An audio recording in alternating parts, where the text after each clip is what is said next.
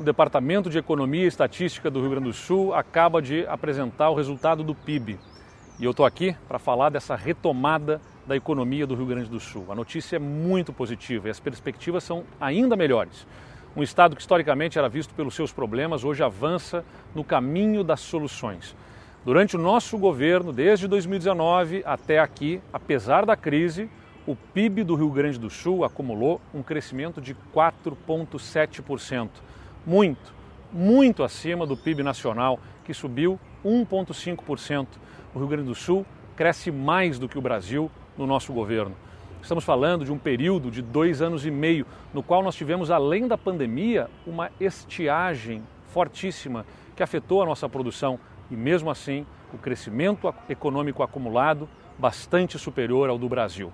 A partir dos dados do primeiro semestre deste ano, economistas estimam que o Rio Grande do Sul pode crescer entre 10% e 12% esse ano, possivelmente o melhor resultado já registrado no estado. Tenho a grata satisfação de dar essa notícia para vocês, desde a Expo Inter aqui, a nossa grande feira, uma das maiores feiras da América Latina, símbolo da nossa vocação para o agronegócio. A força do agro, a tradição e a inovação da indústria, o dinamismo e a resiliência do setor de serviços são responsáveis por fazer a roda da nossa economia girar garantindo emprego e renda para a população. O que cabe ao governo do Estado está sendo feito. Reformas estruturantes, privatizações, controle do gasto público, medidas que possibilitaram o ajuste fiscal, o reequilíbrio das contas do Estado, a retomada de grandes investimentos. Só nas estradas gaúchas, a gente passou de 130 milhões de reais para 1,3 bilhão de reais em investimentos.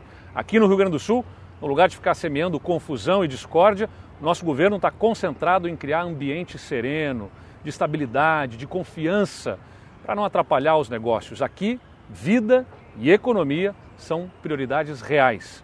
O crescimento do PIB gaúcho nos dá mais ânimo para seguir focados numa agenda de diálogo, de estabilidade e de respeito por quem investe, empreende e vive aqui.